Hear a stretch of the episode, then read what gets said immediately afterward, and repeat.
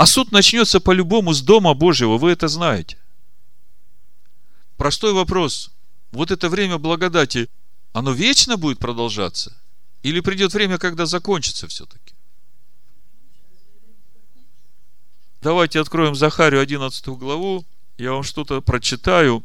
И я думаю, те, которые все еще пренебрегают или избирательно читают Слово Божие, или думают, что это Слово не Бога вдохновенно, то, может быть, услышав то, что написано у пророка Захарии, они все-таки начнут по-другому относиться к боговдохновенному Слову Божьему, Торе пророкам. Смотрите, что написано у Захарии в 11 главе. Буду читать с 4 стиха. Так говорит Господь Бог мой. Паси овец, обреченных на заклание, которых купившие убивают ненаказанно, а продавшие говорят, благословен Господь, я разбогател. И пастухи их не жалеют о них. То есть Бог говорит, есть мои овцы, а пастухи их ведут себя очень недостойно. Не жалеют о них, убивают ненаказанно, стригут их, доят их, богатеют на них. Ибо я не буду более миловать жителей земли сей, говорит Господь. И вот я предам людей каждого в руки ближнего его и в руки царя его, и они будут поражать землю, и я не избавлю от рук их. Помните, Ишуа говорит, восстанет царство на царство, будут войны, глады, моры – и буду пасти овец, обреченных на заклание, овец поистине бедных. А в земле Гесем град не выпал. И возьму себе два жезла, и назову один благоволением, другой узами, и ими буду пасти овец. И истреблю трех из пастырей в один месяц. Это тех пастырей, которые вот сейчас зная священное писание, переступают через них. Одни по корости, да и другие по корости, потому что они понимают, что если они будут учить так, как Слово говорит, они станут непопулярными. Они потеряют средства дохода. Помните, когда-то Саул, когда надо было воевать с филистимлянами, и все ждали Самуила, чтобы принести жертву и вопросить Бога. А Самуил задерживался. И Саул взял и сам принес жертву. Самуил приходит и говорит, почему ты это сделал? Ты вообще кто такой? А я вот испугался, я вот народ стал разбегаться. Когда Бог сказал ему через Самуила, пойди уничтожь Амалика – он пошел, как бы все сделал, но самого Агага не уничтожил, и самое лучшее оставил себе для жертвоприношения. Когда Самуил у него спрашивают, почему ты это сделал, он говорит, ну вот люди так захотели. Я как бы людей послушал. Видите, какая проблема у Саула? А поставлен был царем. А проблема, она актуальна по сегодняшний день вот и для этих пастырей.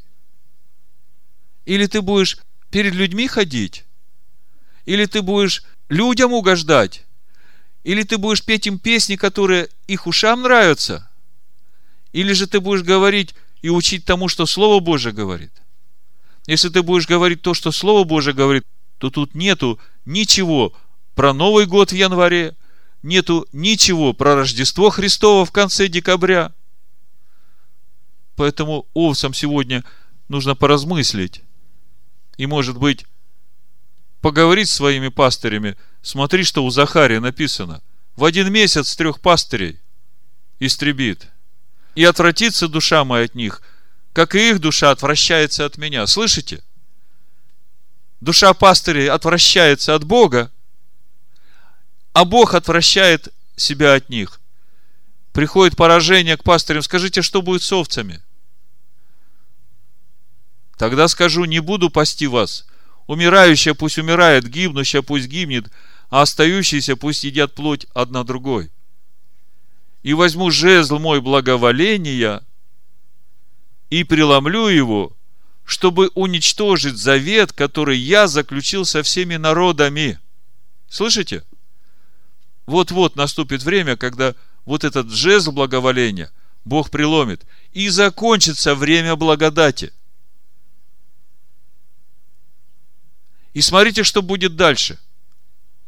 И он уничтожен будет в тот день, и тогда узнают бедные из овец, ожидающие меня, что это слово Господа. И скажу им, вот тем, с которыми преломлю жезл, если угодно вам, то дайте мне плату мою. Если же нет, не давайте. И они отвесят в уплату мне 30 серебряников. Вы представляете, что здесь написано? Нет, вы не понимаете, что здесь написано. Здесь Бог говорит, что вы, которым я дал Слово Свое, открыл Слово Свое, Сына Своего отдал, а вы не приняли этого, вы отвергли Его. Вы поступили точно так же, как тот, который Его предал. Вы видите, как Бог относится к тем, которые отвергают то слово, которое Бог дал людям придет такое время, что он их поставит в тот же самый ряд, как и Иуду Искариота. Если угодно, то дайте мне плату мою, если же нет, не давайте. И они отвесят в уплату мне 30 серебряников. Это о ком речь? Это о тех трех пастырях, которых он уничтожит в один день.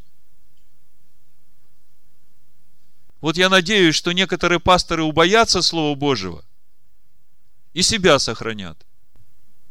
Так вот, Бог говорит, я для того сохранил тебя, чтобы показать на тебе силу мою, и чтобы возвещено было имя мое по всей земле. О каком же имени речь идет? Все о том же имени, да святится имя Твое, да придет царствие Твое. То есть, если будет светиться имя Его, то придет царствие Его. А когда придет царствие Его, то Его воля будет и на земле, как на небе. Скажите, а какая воля у Него на небе? Она в той вести Бога о царстве, которое проповедовал Иешуа. Она в тех священных писаниях, которые боговдохновенны, которые научают, исправляют, наставляют в праведности вникая в которое себя спасешь и других. Так что же это за имя? Вы знаете, пару недель обратно я слушал проповедь Йонги Чо о молитве. И он рассказывает о том, как он молится молитвой «Отче наш» больше часа. Замечательная проповедь. Но когда я слушал эту проповедь и слушал то понимание, имени Бога, которое у Йонги Чо, а вот написано в справочнике, что Йонги Чо имеет на 2007 год самую большую церковь в мире, 830 тысяч человек в его церкви. И вот он проповедовал о том, как он молится молитвой «Отче наш». Он разбил ее на фрагменты, вот эту молитву «Отче наш» разбил на фрагменты и объяснял, как он это понимает и как он молится по вот этим фрагментам. И вот он объяснял, как он молится э, по вот этому фрагменту «Да святится имя Твое». Он говорит о имени Бога Иегова Ира.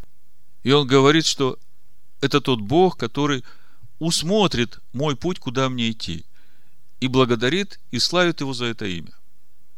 Он говорит о имени Бога Иегова Рафе – он говорит, что Бог мой целитель, Он исцеляет все мои болезни. И он благодарит и славит Бога за это имя. Он говорит об имени Бога Егова Ниси. Бог мое знамя. Бог сражается за меня. Бог дает мне победу во всем. И он славит и благодарит Бога за это имя. Он говорит об имени Бога Егова Шалом. Ты мой мир.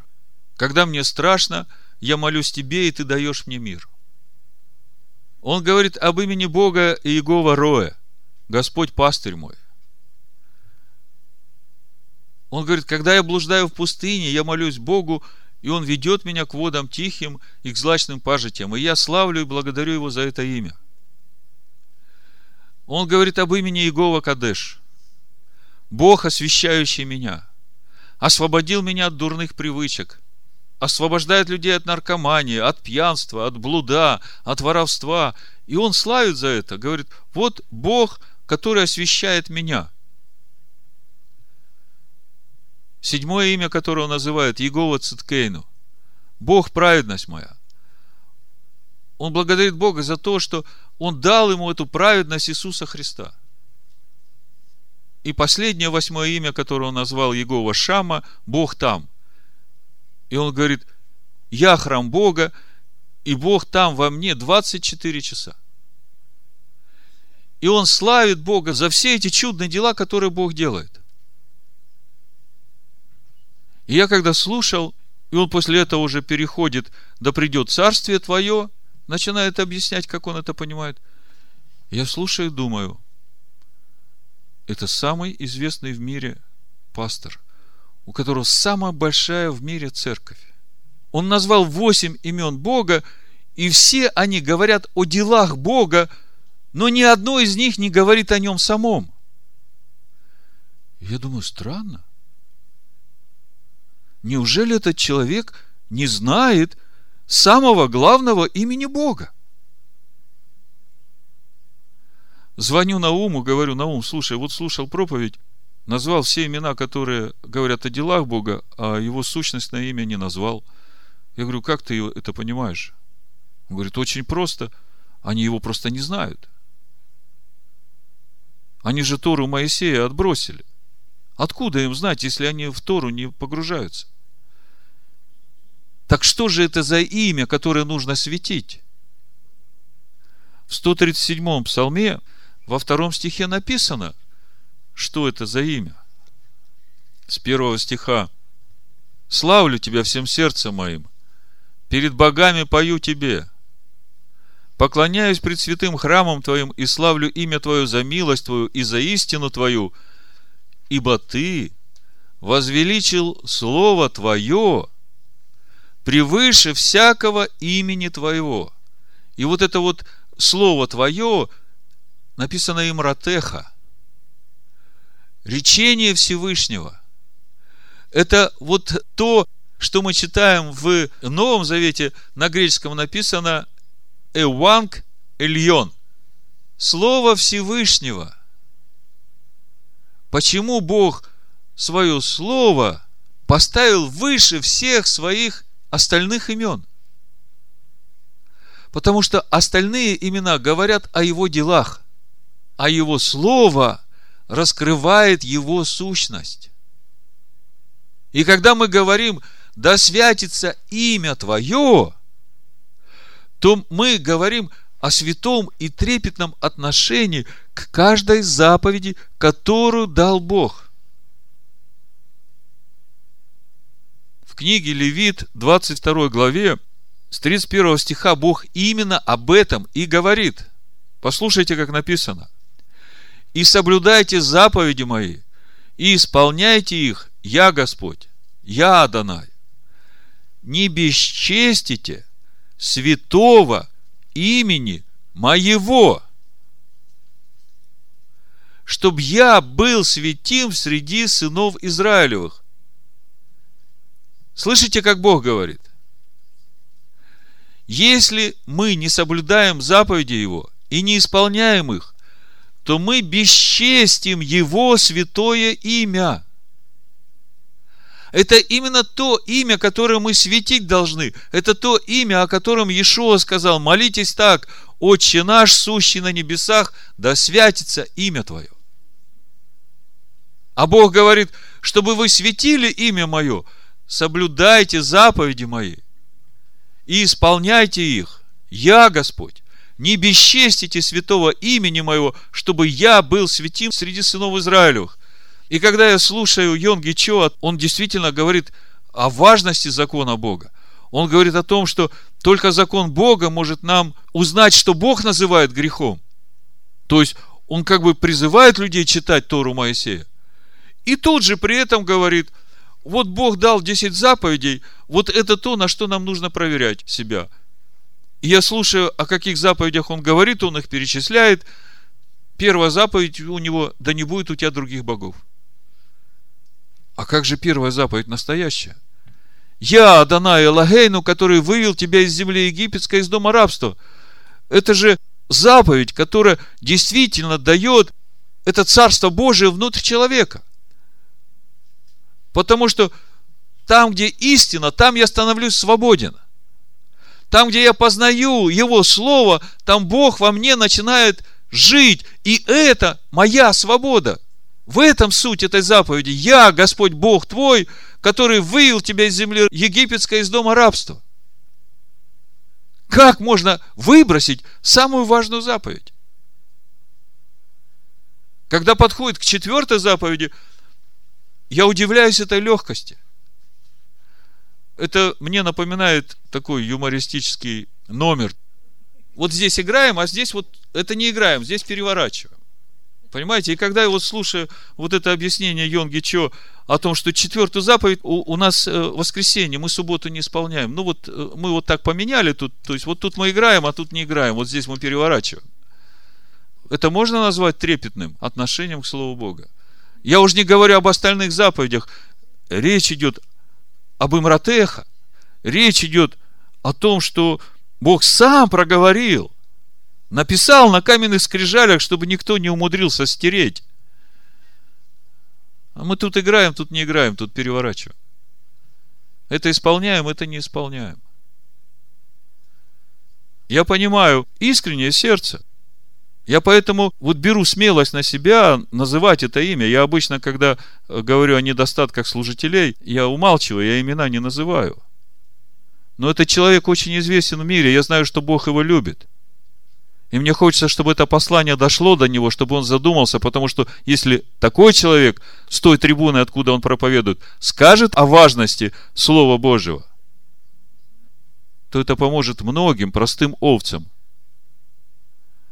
убояться Бога и пастырям, и овцам остаться живыми.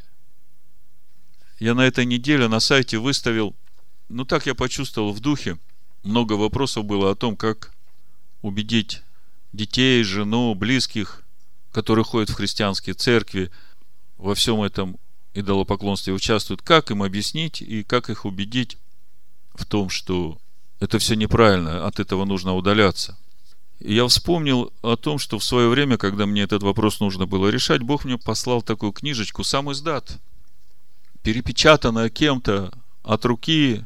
И вот попала мне эта книга, называется «Историческая комета» или «Раскрытие христианизирования язычества темных веков». Написана эта книжечка в 1922 году. Почти сто лет назад.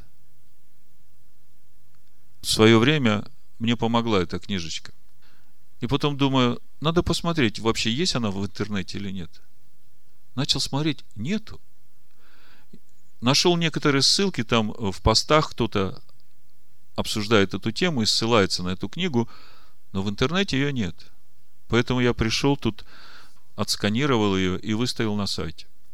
И вот я хочу вам прочитать из этой книжечки, которая написана почти сто лет, которая как бы и не существует.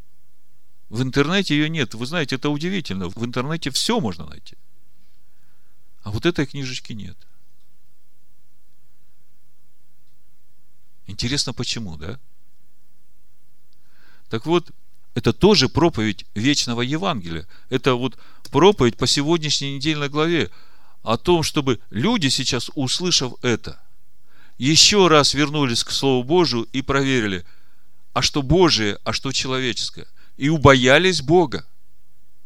Потому что если они не убоятся, погибнут. Послушайте, что пишут эти два автора, Катуби и Бара, в своей книге сто лет назад. Я просто выборочно прочитаю, но это очень важно. Христианство возникло в мире вследствие проповеди Евангелия Христа. Однако Христос не назвал именем христианин своих последователей. Он преподал верующим имя Отца. И это имя должно было охранять христовых последователей, как говорится в Иоанна 17.6. После вознесения Христа никто из верующих в Него не назывался христианином. Это название возникло примерно через 10 лет после вознесения Христа, как видно из Деяний 11.26. Этим именем противники Христа называли верующих в Него, чтобы устыдить их. Но апостолы решили не отвергать имени христианин, а с радостью принимать упреки и страдания за имя Христова. Как говорит 1 Петра, 4 глава, 14-16 стих. Во времена апостолов и через 300 лет после них все христиане еще не строили храмы и церкви. В начале христианства церковью называлось собрание верующих. Экклезия – это община, это люди. Каждая христианская община была церковью. Такие церкви или общины верующих находились в Эфесе, Смирне, Пергаме, Феатире. Смотри книгу Откровения, 1 глава, 11 стих. В каждой церкви или общине все были равны друг другу. Все называли друг друга братьями и сестрами. Богатые же не принимали того, что делал Машех Христос. И особенно в том, что Христос – опровергал господство сильных и власть человека над человеком. Вы знаете, говорил он ученикам своим, что почитающиеся князьями народов господствуют над ними, и вельможи их властвуют над ними. Но между вами да не будет так. Но кто из вас больший, тот будет как меньший. Марка 10 глава, 42-43 стих. Это истинное учение Христа. Первые христиане хорошо понимали – и поэтому они остерегались римской жизни со всеми ее порядками и окружавшей их римской государственной власти. Христиане не хотели воздавать божеские почести римскому императору. Они не хотели присутствовать при языческом богослужении. И когда римский император узнал, что учение Христа повелевает верующим воздавать славу только одному Богу, и что сами христиане почитают царем только одного Христа, тогда император сильно разгневался на христиан. Но в то время христианство распространилось уже среди большого количества людей, так что истребить всех казалось невыполнимым. Поэтому император Константин решил объявить, что все жители его империи соглашаются быть христианами. Да и сам император Константин в 313 году нашей эры объявил, что и он верует в Христа. В 325 году, по Рождеству Христа, Константин созвал всех епископов Римской империи, послушайте, каких епископов, и сказал им так. Вы знаете, что христиане сильно умножаются в нашей империи. Но это учение не признает земных царей – это цитата, здесь источник указан. Почитая царем только Иисуса Христа. Да и духовным отцом никого не называет.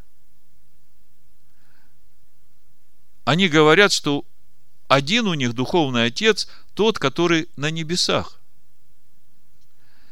Итак, если все народы Римской империи примут это учение – то падет и ваша религиозная власть, которой вы поставлены в епископы и отцы.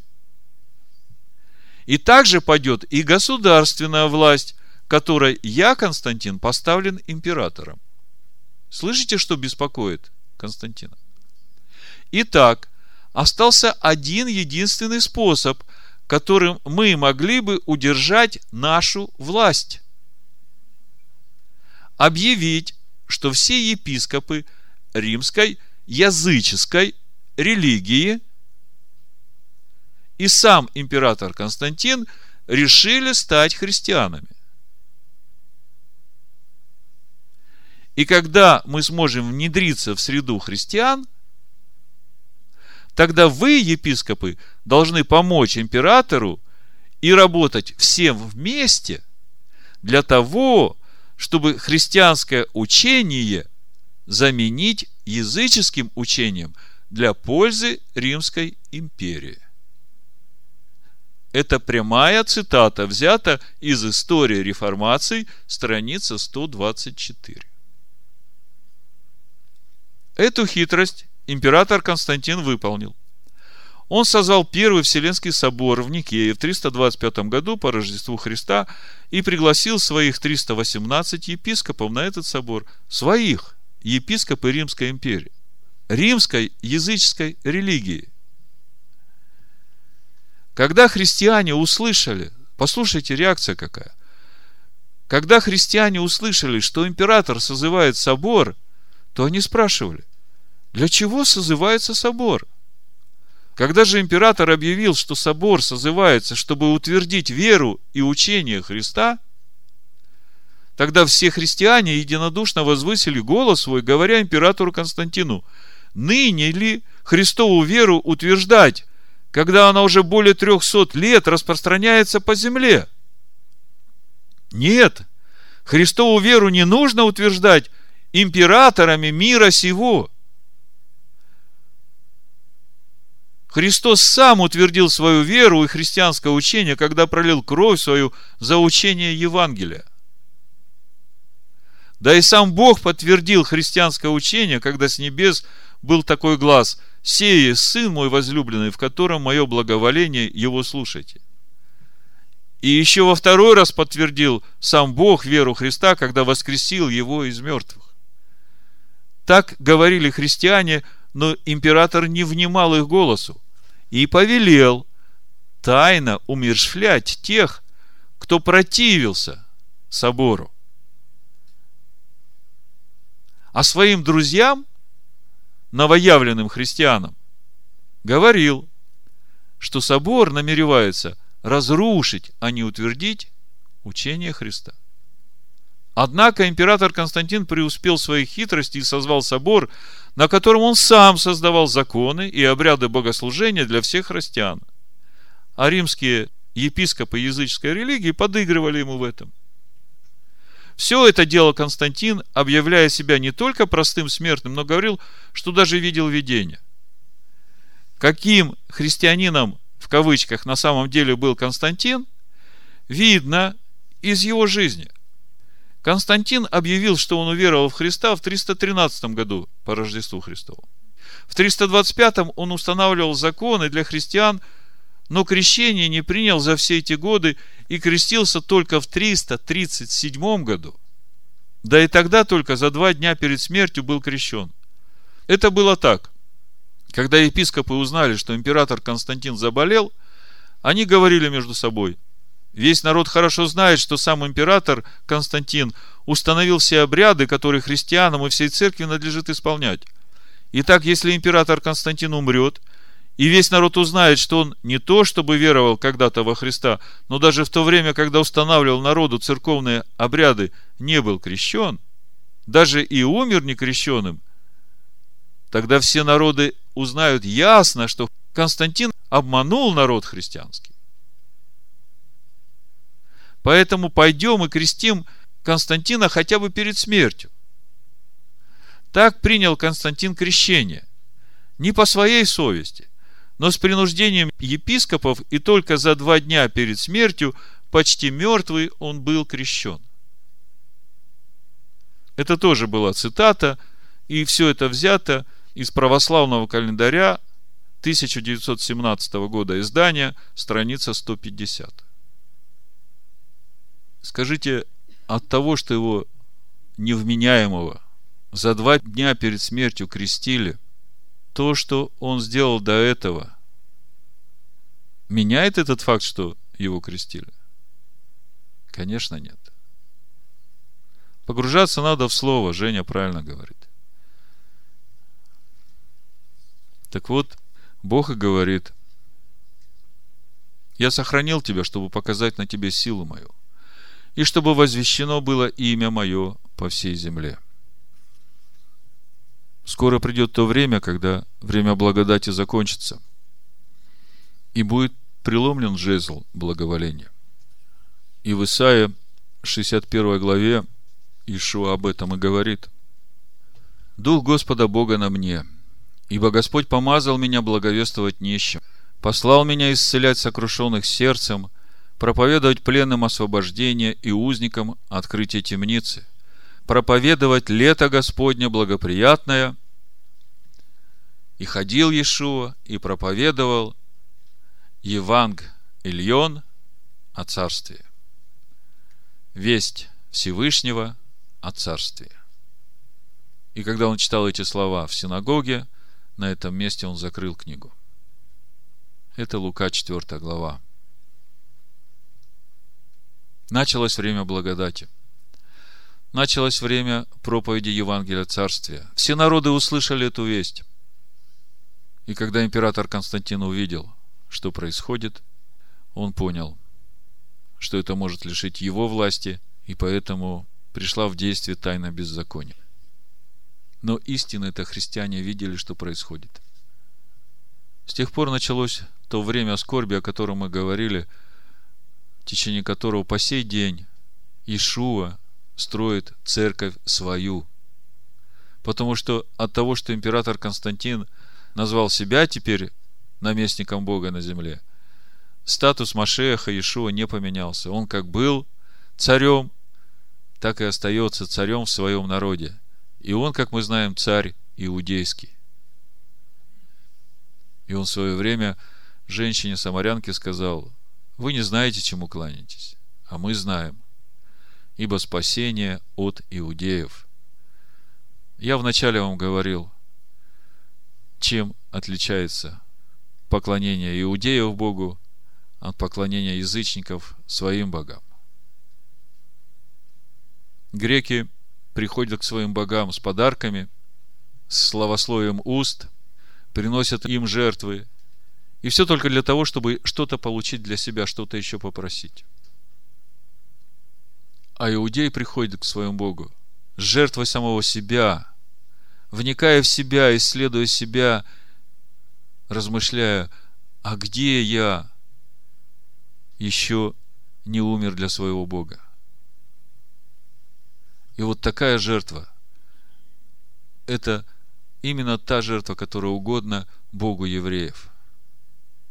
Смирение и сокрушение, поклонение Богу в духе и истине.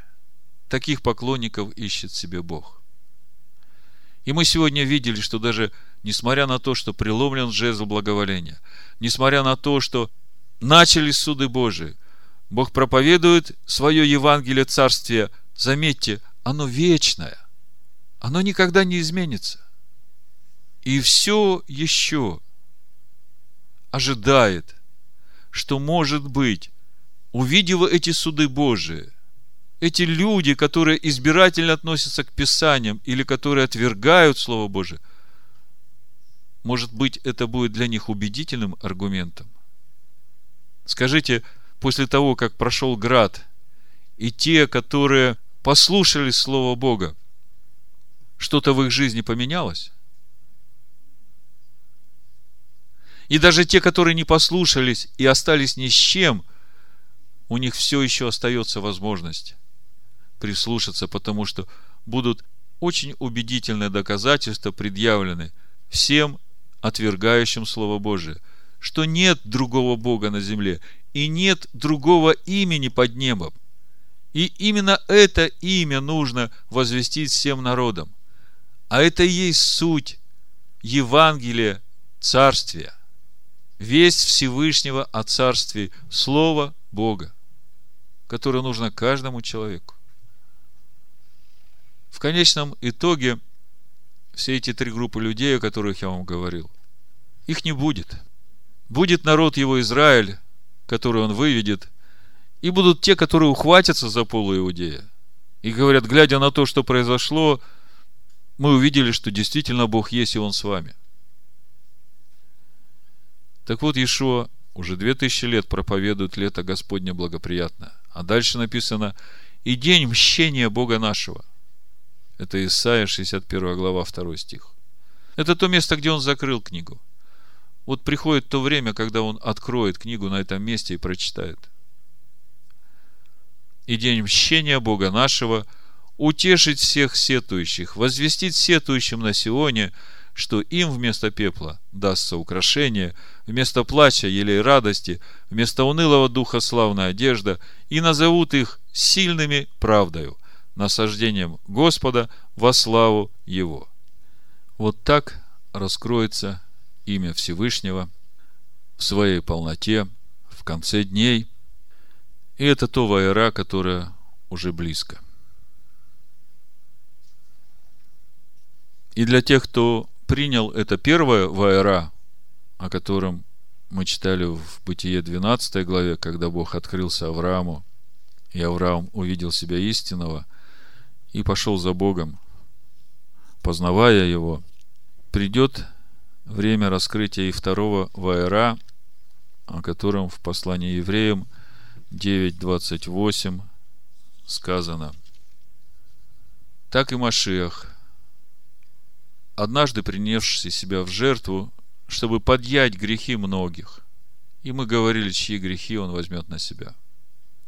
Во второй раз явится не для очищения греха, а для ожидающих его во спасение.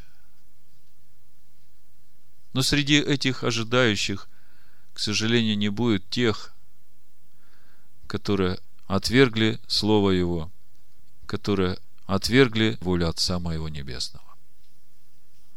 И будет проповедано вечное Евангелие. Давайте помолимся о том, чтобы это слово было услышано каждым, который хотя бы раз прикасался к священным писаниям, к Слову Божьему, чтобы Бог прикоснулся к этим людям – чтобы они получили это откровение о том, что это слово является самой большой драгоценностью, самым драгоценным камнем, который только можно найти в этом мире. Что это слово, каждая йота, каждая черта Бога вдохновенна. Чтобы они начали относиться к этому слову, имея в себе благоговение и трепет перед Богом, который дал это слово чтобы они начали слушать это слово и исполнять, и познавать его, чтобы они начали светить имя Бога. И тогда Царствие Божие придет в их души. И тогда Царство Божие придет на землю. И тогда воля Божия будет исполняться и на этой земле. И когда Он придет, Он скажет, это мои, я знаю их, потому что вы исполняете волю Отца моего Небесного. Да услышит его народ это Слово Бога и выйдет из этой блудницы, которая сидит на звере, которая упоена кровью святых, убитых за Слово Божие и за свидетельство Иешуа. Благодарим Тебя, Отец, за милость Твою, которая все еще присутствует в этом мире, которая готова раскрыться каждому, смиряющему свое сердце, кающемуся в своих неправильных поступках, в неправильных мыслях, в неправильном отношении к Слову Твоему. Пусть эта милость, Господь, оживляет. Пусть эта милость, Господи, пробуждает. Пусть глупые девы станут мудрыми – а мы Тебя за все благодарим. Благодарим Тебя за эту возможность быть здесь, слышать Слово Твое, жить в Слове Твоем, погружаться в Слово Твое. За все благодарим Тебя, Господи. В имени Сына Твоего, Ишуа Амашеха. Амин.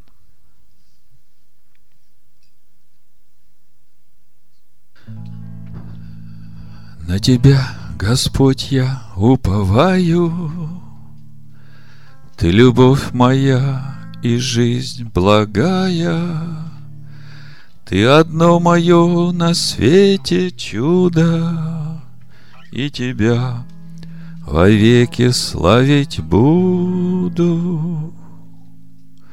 На тебя, Господь, я уповаю, Ты любовь моя и жизнь благая, ты одно мое на свете чудо, И тебя вовеки славить буду.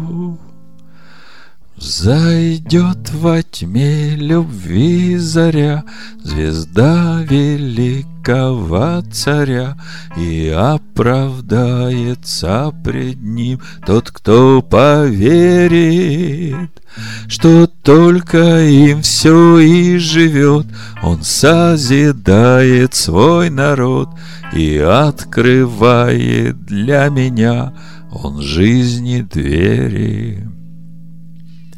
Про тебя, Отец, поют мне реки, Горы все, все нивы, человеки. День и ночь вся тварь к тебе взывает, От тебя лишь хлеба ожидает. Про тебя, Отец, поют мне реки, Горы все, все нивы, человеки. День и ночь вся тварь к тебе взывает, От тебя лишь хлеба ожидает. Зайдет во тьме любви заря, Звезда великого царя, И оправдается пред ним Тот, кто поверит, Что только им все и живет, Он созидает свой народ И открывает для меня Он жизни двери.